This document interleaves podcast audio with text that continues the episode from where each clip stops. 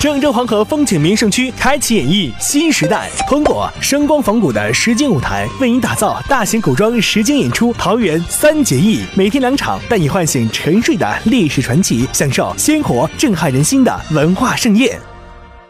记者今天从高新区管委会了解到，我省近日公布了河南省人民政府关于实施创新驱动提速增效工程的意见，支持郑州大学郑州超算中心建设河南省超算中心，支持组建河南省大科学中心、河南省工业设计研究院。意见明确，要全面推进郑洛新自创区核心区体制机制改革，最大幅度向郑洛新自创区核心区下放管理权限，赋予郑洛新自创区核心区与省辖市同等的经济管理权限和相关行政管理权限。